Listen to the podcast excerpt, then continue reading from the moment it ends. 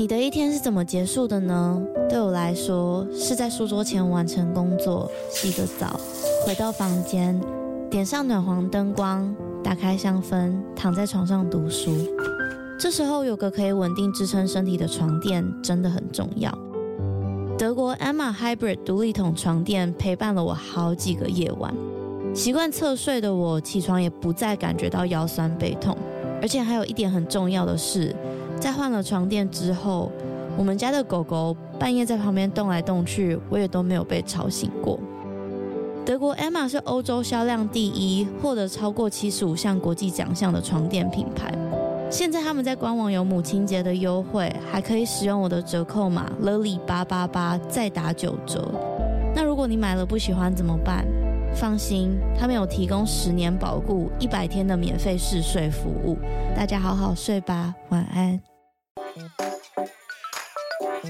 Hello，欢迎收听《他说犯罪》，我是 Lily。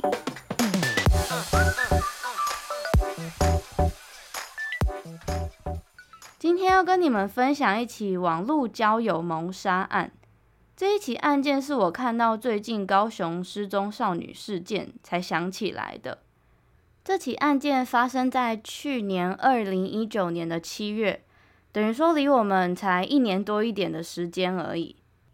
它是由一张在网络上疯传的非常骇人的谋杀照片开始的。诶，讲到网络交友啊，我不知道听众们有没有交网友的经验。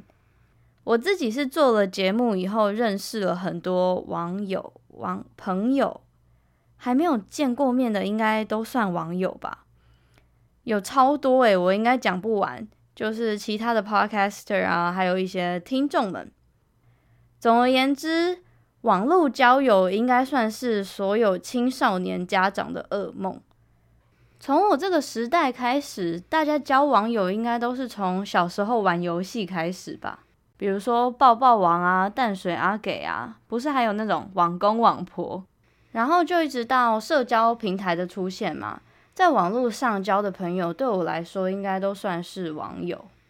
不知道听众们对网友的定义是什么？那在今天这起案件开始之前，我想要顺便提一下，上礼拜在 Instagram 有说，今天最后会聊一下最近的高雄少女失踪事件。可是我这样子发现一集好像会太长，所以我打算以一个特辑的方式再多出一集。没有意外的话，会是明天礼拜二上传。我会针对这件事情给你们个小小的案发经过，然后统整一下我自己看到的资料，跟做一些补充。那我们就开始吧。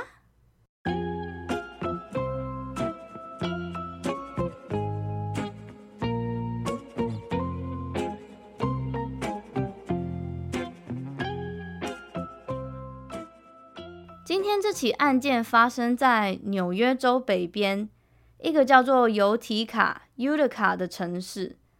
那讲到纽约，大家应该都知道 New York City，像是布鲁克林大桥啊、自由女神像啊、时代广场这种比较热闹的地方。十七岁的 Bianca Devens 刚从高中毕业，准备升上社区大学一年级。她想要主修心理学。他的梦想是希望他可以在这个领域上学习，然后帮助患有精神疾病的青少年们。因为他自己就是一个饱受精神疾病所苦的患者，他患有 Borderline Personality Disorder，中文称边缘型人格障碍，或是情绪不稳定人格障碍。那我在找资料的时候，发现志祺七七对这个疾病做了一支很好的影片，我就简短的稍微叙述一下这个疾病的病征。边缘型人格障碍的“边缘”这两个字，不是我们理解的那种边缘人的边缘，其实是因为这个疾病的病征跟其他精神疾病的症状很像，像是我们前几集有讲到的躁郁症。边缘型人格障碍也会有这种两极极端的情绪起伏，还有像是忧郁症的自杀倾向啊等等的症状。那因为这些症状介于很多精神疾病之间，可是他又无法精准的定位到到底是哪一个疾病，于是被统称为边缘型人格障碍。这个疾病的患者通常会对自己超级没有自信，然后常常担心自己被抛弃啊，或是对人的信任感很低，常常疑神疑鬼。而且啊，他们擅长美化一个人或是一件事情，可是往往事情不如预期的时候，他们就会非常的伤心跟绝望。严重的话会有自我伤害、滥用药物以及酒精，还有多重性伴侣。这种比较自我毁灭的倾向，那患者通常没有办法有稳定的人际关系，常常误解跟放大别人的好意，所以就因为这个疾病，让比安卡没有办法像一般人一样有正常的社交活动，这也严重影响了他的生活。他有时候会控制不住的大叫，或是觉得某些特定的地方对他来说会很没有安全感。像是密闭的室内空间跟车子里面。另外，他也觉得自己因为喜欢漫画跟动画的元素，被人取笑很丢脸。在比安卡十五岁的时候，他曾经逃家过。最后，他在二零一八年的十月到二零一九年的二月，总共五个月的时间被收治在精神病院做治疗。在他出院之后，他在社交平台上找到了他的精神寄托，而且在网络上展开了自己的一片小天地。因为在上面，他可以乔装成他喜欢的样子，他也不需要面对面跟人互动。渐渐的，他就交了一群志同道合的网友们。他也同时经营了很多社交平台，像是 Instagram、Snapchat、4chan、Twitter、TikTok。Discord 上面都可以找到他的踪影，尤其是 Discord。Discord 是美国的语音聊天软体，它其实就跟我们一般在用的嗯 Line 啊，或是嗯聊天的软体一样，只是它是可以语音聊天。它一次可以很多人在群组里面同时打开麦克风聊天，也可以私底下开聊天室一对一的聊天。那他在 Instagram 上也小有名气。比安卡以模仿 e-girl 成名，e-girl 或是 e-boy 这个名词其实源自于 TikTok，也就是美国版的抖音。boy 跟 girl 这个字大家都知道是什么意思。那 e 是 electronic 电子的意思。这些装扮成 e-girl 或是 e-boy 的人，他们的风格比较有一点朋克、哥德风，有点黑暗。穿着上比较动漫跟性感，通常他们会化着比较夸张的妆，然后染一头荧光色系的头发，戴着很夸张的饰品，脸上跟耳朵上都会有穿洞。我个人是觉得蛮漂亮的啦，他们每一个都像是艺术品一样。你们可以上网查一下，E 就是 A B C D 的 E，然后 Boy and Girl。就是这两个单字而已，我我蛮喜欢的。在二零一九年的七月十四号早上大约六点，所有的社交平台上疯狂的流传一张非常血腥的女性尸体照片。这位女性的颈部被利刃割开，明显已经死亡。老实说，我有在一个不经意的状况之下看到那张照片。其实我也是因为这样子才知道这个案件的啦。让我还原一下当天的状况。那天早上大概六点多，我刚睡醒，我打算躺在床上滑个 Reddit 再起床，结果就在我的首页上无意间滑到这张照片。更可恶的是，它没有点开图片的选项，它就是直接显示在你的手机上。我当下其实有点吓傻了，因为它非常的血腥。可是啊，当下也没有任何的文字叙述，就是一张照片在首页上而已。当然，没有多久之后就被删掉了。可是我当下也没有太多时间可以去看到底发生了什么事，一直到当天晚上我去查了一下，才知道是这么一回事。上传这张照片的人是二十一岁的 Brandon Clark，他和比安卡是透过 Instagram 认识的。是一直到认识了一段时间，才转而加入了 Discord 的群组里面。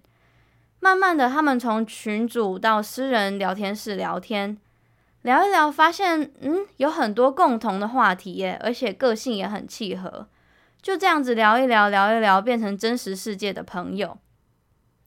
结果也很巧的，赫然发现两个人都住在纽约州。Brandon 住在西塞罗这个城市，离比安卡住的尤提卡大概开车五十分钟。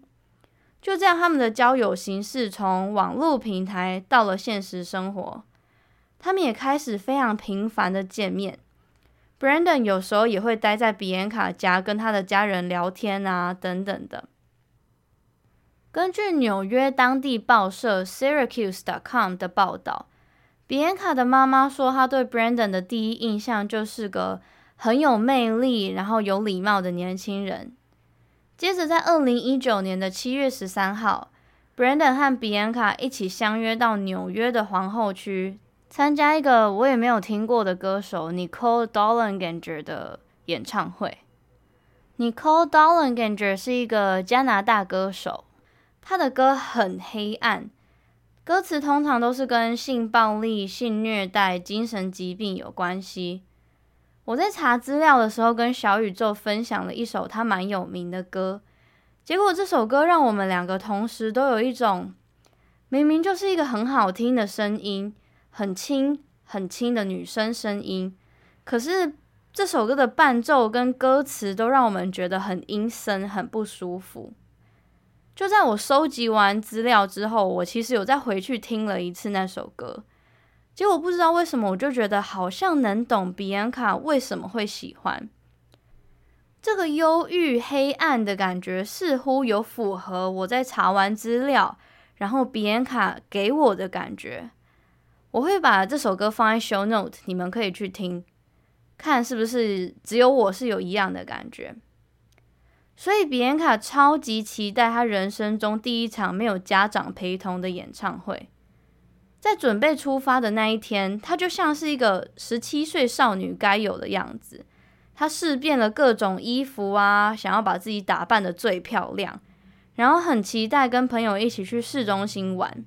尤其又是纽约市的市中心，而比安卡的妈妈就像所有的母亲一样，告诉她要小心啊，要注意安全啊。可是另一方面，她又想说，在 Brandon 的陪同之下，就算好像有什么事情发生了，她也有一个她认识而且认同的男生在保护她的女儿，她就放心多了。当天他们中午过后就出发了。因为从尤提卡到演唱会地点的车程大概要四个半小时，一直到他们看完演唱会，大概晚上十点，他们还要再开四个半小时的车回到尤提卡。可是其实比安卡另有计划，他计划在演唱会上要和另外一个在 Discord 上面认识的网友 Alex 见面。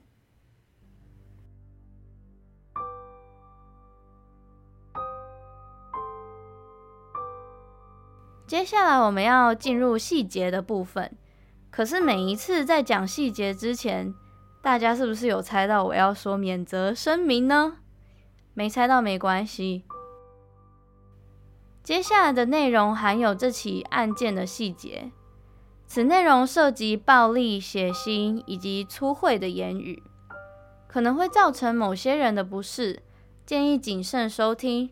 如果有需要的话，请寻求专业协助。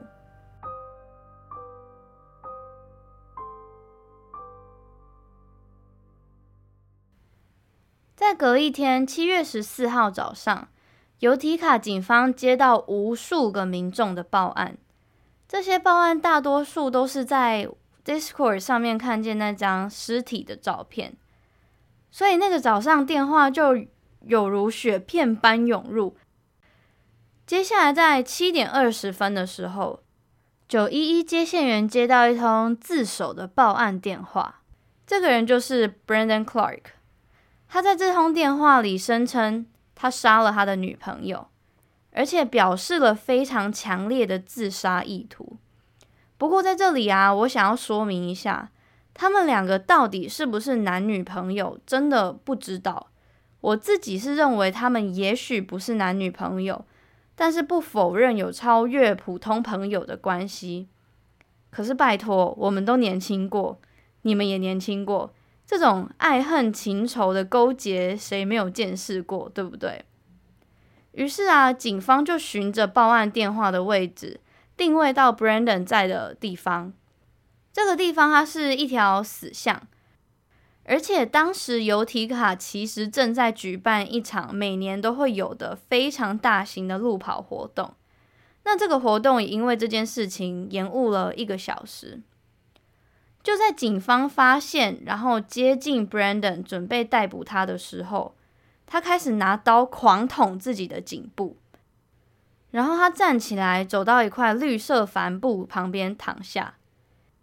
根据警方的说辞，他们其实当下就有看到一小撮棕色的头发从帆布旁边露出来。那时候他们就知道比安卡在这块帆布下，而且这时候躺在这块帆布上血流不止的 Brandon 拿出他的手机开始自拍，一直到警方逮到时间把他制服了之后，才把他强制送医。不过也好险，他活下来了。而且就好险，他活下来了，他才可以接受法律的制裁，也可以让亡者跟家属得到一个了结。有时候啊，我觉得对这种人来说，活下来其实才是最痛苦的。而且就在那之后，警方其实有发现，Brandon。用手机直播了他企图自杀，或是他正在自杀的那个行为，不觉得很恶心、很变态吗？就是有一种给我，你要做你就自己做啊，为什么要直播给别人看？至于嫌犯的动机是什么呢？我刚刚有提到，比安卡和 Brandon 之间的关系的确不是很明朗。但根据杂志《Rolling Stone》的报道，比安卡的妈妈在 Brandon 常常到他们家来往的时候，他就有和比安卡问起他们两个之间的关系。当时比安卡只回他妈妈说：“我已经跟 Brandon 解释得很清楚了，我没有想要跟他交往，而且过一个月我就要上大学了，我只想要单身，好吗？”而 Brandon 对比安卡的感觉，应该是真的真的很喜欢她，才会频繁的约她出去，然后去他们家。就在他们相约去看演唱会的那一天，七月十三号的晚上，Brandon 意外的看见比安卡和他的新朋友 Alex 在接吻，他就打从心底的吃醋。接着他们在回家的路上起了口角。吵着吵着，Brandon 就拿出预藏好的刀子对比安卡猛砍，然后再割开他的颈部，拍照片上传到 Discord。事实上，Brandon 不只是拍了那张照片，他甚至把整个犯案过程都用手机记录下来。这个影片为了保护当事人跟家属，也从来没有被公开过，可是有被用口头叙述过。根据尤提卡警局分队长 Brian Coromado 的形容，以及审判时法官的口述，不行，我觉得今天这集出现太多 B 的英文名字了。比安卡是这一起案件的被害者，Brandon 是这起案件的嫌犯。那我刚刚说的这个 Brian，其实他就只是一个分局的分队长，给帮大家复习一下。根据我刚刚以上提到的那两个人，就是分队长跟法官，他们两个的口述。影片一开始，比安卡在车子的后座睡觉，接着 Brandon 摇醒他，问关于他跟 Alex 接吻的这件事情。比安卡首先道歉了，可是他进一步澄清了他们两个之间的关系。他要 Brandon 知道，他们从来没有交往过，他们也没有在交往。比安卡其实也知道 Brandon 喜欢他，可是他一直都表明的很清楚。然后就像我上面所说的，他们起了口角。那 Brandon 因为嫉妒加上忍不住的怒火，就拿出了他先前从后车厢拿出来到前座预藏好的刀子，攻击了比安卡。我刚刚有说他第一时间先上传的是 Discord，他写着 “Sorry fuckers, you're going to find somebody else to orbit”。这句话我的理解是他的嫉妒心要告诉那些喜欢比安卡的人，也就是说他说的 fuckers，或是更显然一点，他可能直接在讲 Alex。他 shout out，他告诉这些人，跟这些人说抱歉。你们没有办法再继续围绕着他打转了，然后又说了一些比较情绪性的话，在这里我就不说他是说什么了，因为我觉得这样很不尊重比安卡还有他的家人。反正就是那些很不好听的 F word、B word 这种等等的话，加上一些很没有意义的话，像是他说 “Remember to subscribe PewDiePie”。PewDiePie 是美国一个很有名的实况主，但这件事情压根跟他没有关系，他就是谁被提到了而已。然后他也在那一篇文章里面叫 Alex 去死，就是跟比安卡接吻的那个 Alex。接着他又说：“我希望我做的这一切都是值得的，你们放心，他今天就会回家了。”这里指的他是指比安卡。在这个 Discord 里面的群组，有人就问他说：“你这张照片是谁？”他就回说：“Oh, by the way，这个人的名字叫做 Bianca Michelle Devant，他来自纽约州尤提卡。”就是用一种很轻率的态度来说的，感觉好像就是他杀了这个人是一件很轻易的事情。想象一下，当下在线上看到人会有多震惊。后来，Brandon 陆陆续续在自己的 Instagram、Snapchat 各自上传了其他犯罪相关的图片。这个时间轴我有一点无法掌握，不过我就稍微的整理一下，说给你们听。我有大致上掌握了一下时间，可是太近了。他先是在 Instagram 现实动态上面上传了一张很黑的照片。照片里面唯一的光是汽车大灯的光，它看起来就像在公路上，呃，middle of nowhere，就是一个奇怪的地方。它写着 “Here comes hell, it's redemption, right？” 地狱来了，这算是救赎吧。再来，他以比安卡的尸体为背景，写着 “I'm sorry, Bianca。”然后还把他的 Instagram 简介改成一九九七年十月六号，也就是他的出生时间，到二零一九年的七月十四号，也就是案发的当天，这各自代表了他的出生日期跟他自己预定的死亡日期。然后下面写着：“Just know that I feel no pain now。”我现在没有任何的痛苦了。接下来，他在 Snapchat 上面上传了一张他自己拿着凶器的照片。他写着：“Thanks to everyone who was good to me. I will miss you all.” 谢谢那些曾经对我好的人，我一定会想你们的。从这里我们可以知道，他打算犯案了之后自杀，而且也可以知道他寻死的心有多坚定。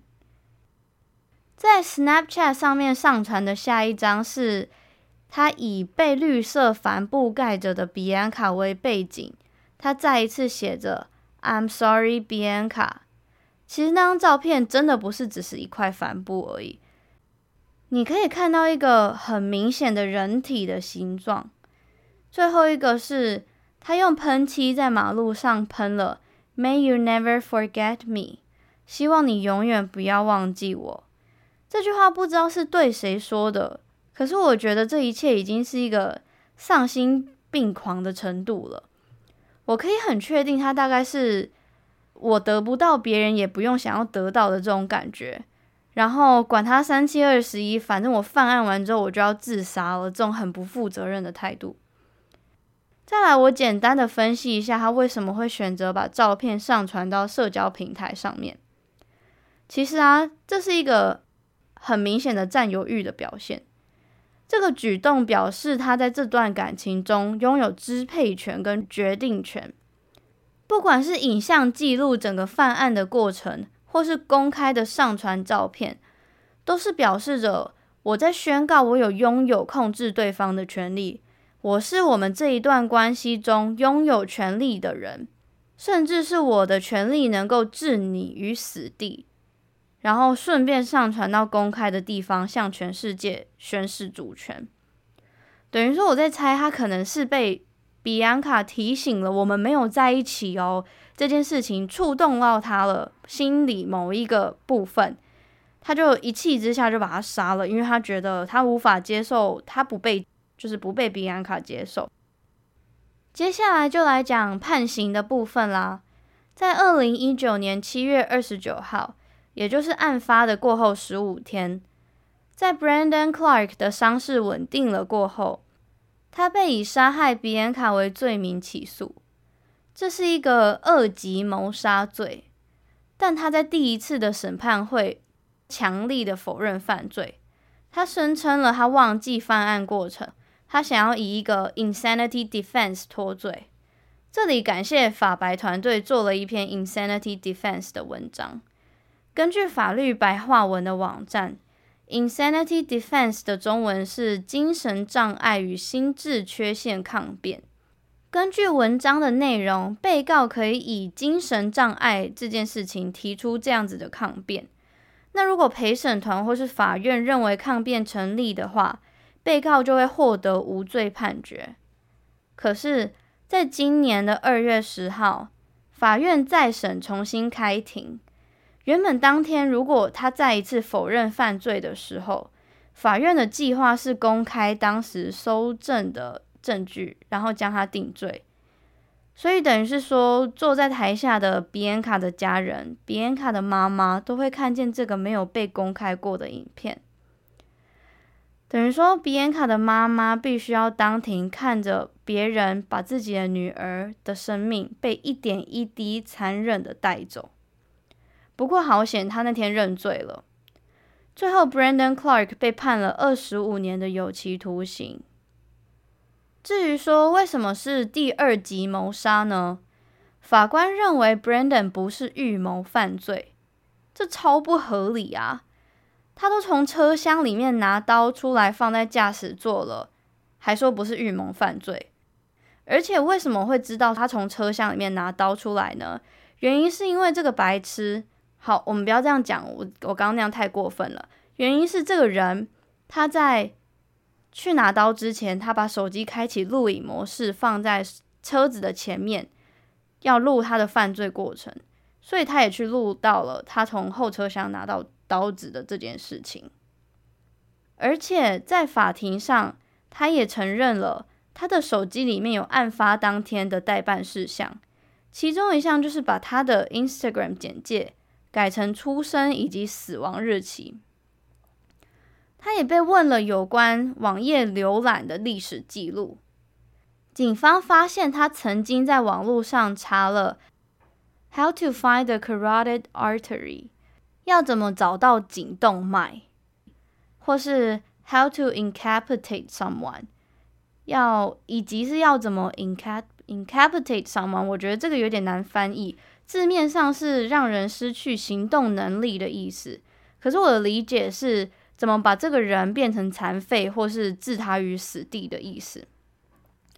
历史记录也透露了他对比安卡是多么的迷恋，他会在网络上搜寻比安卡的名字，还有定期浏览他的社交平台跟下载他的照片。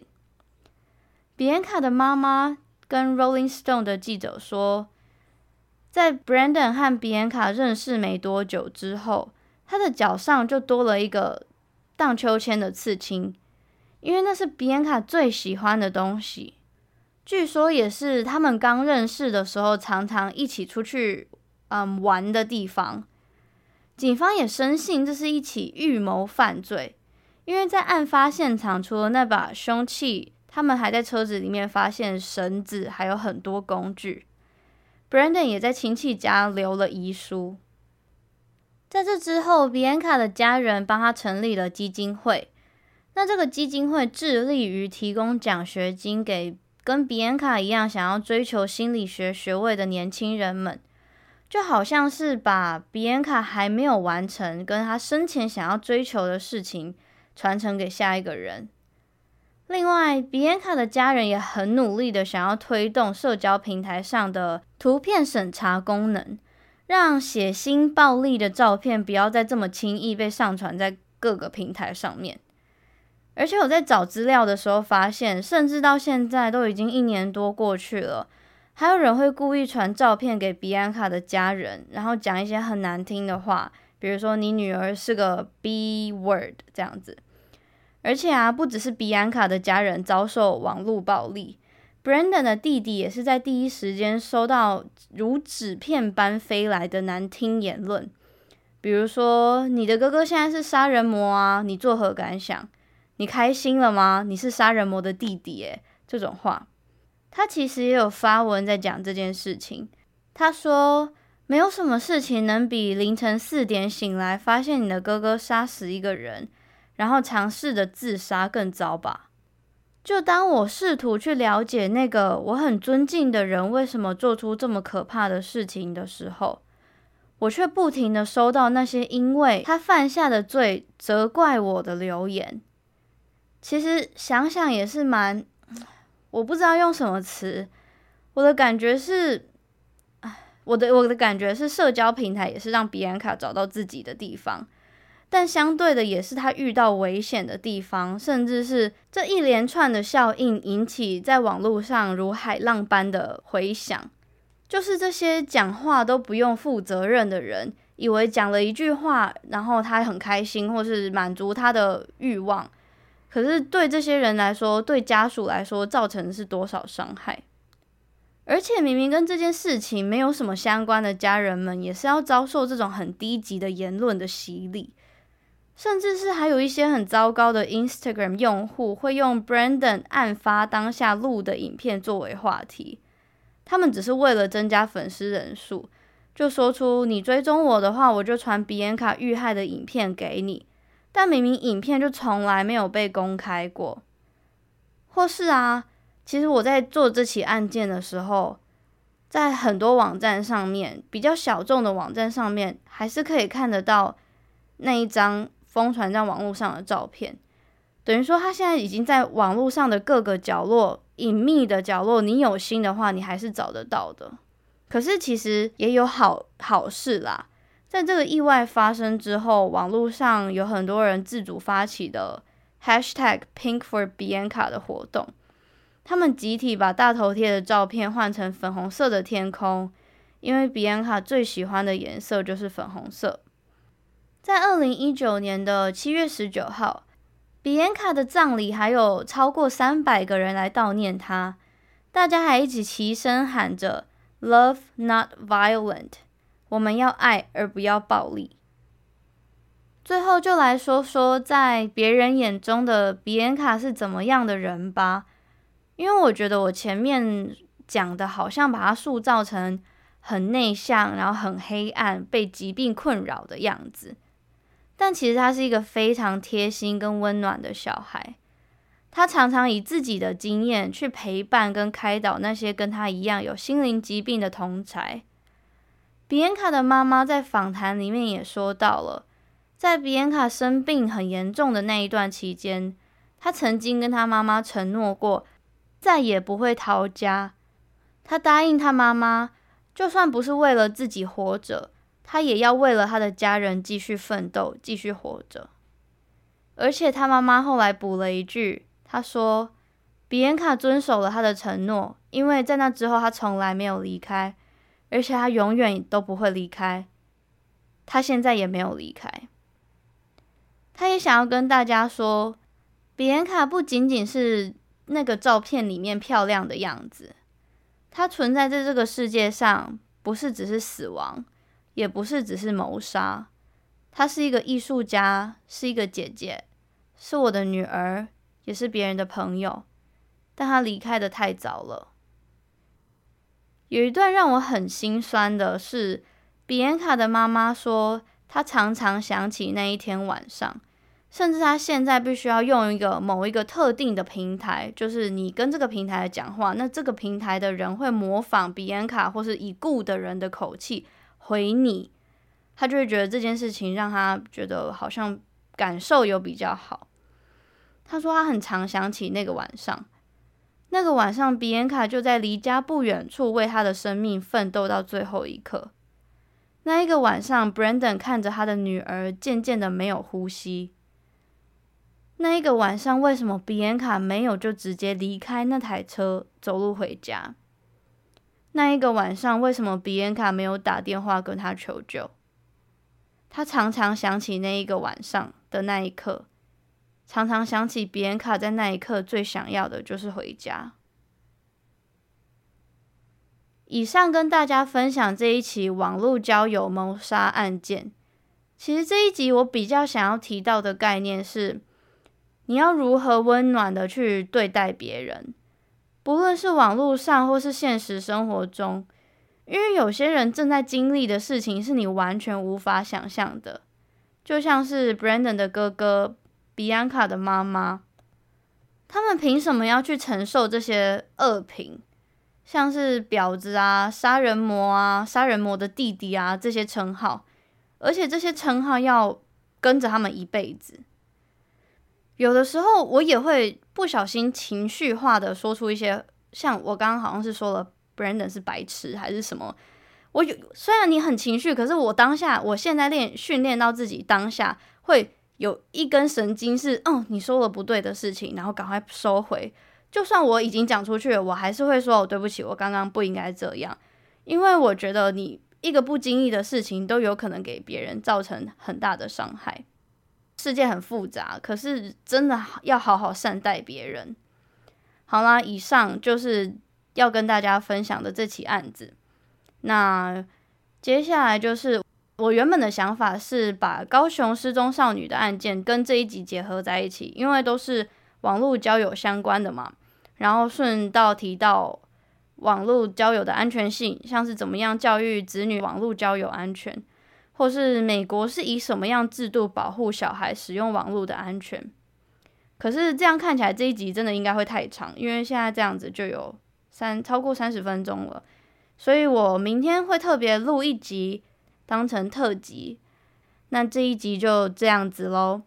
如果你想要知道更多有关这个案件的资讯的话，欢迎你收听，不是，欢迎你到 Instagram 搜寻他说犯罪，She tells true crime。那如果你是使用 Apple Podcast 的话，请帮我留言评分，谢谢你的收听，我是 Lily，我们明天特辑见，拜拜。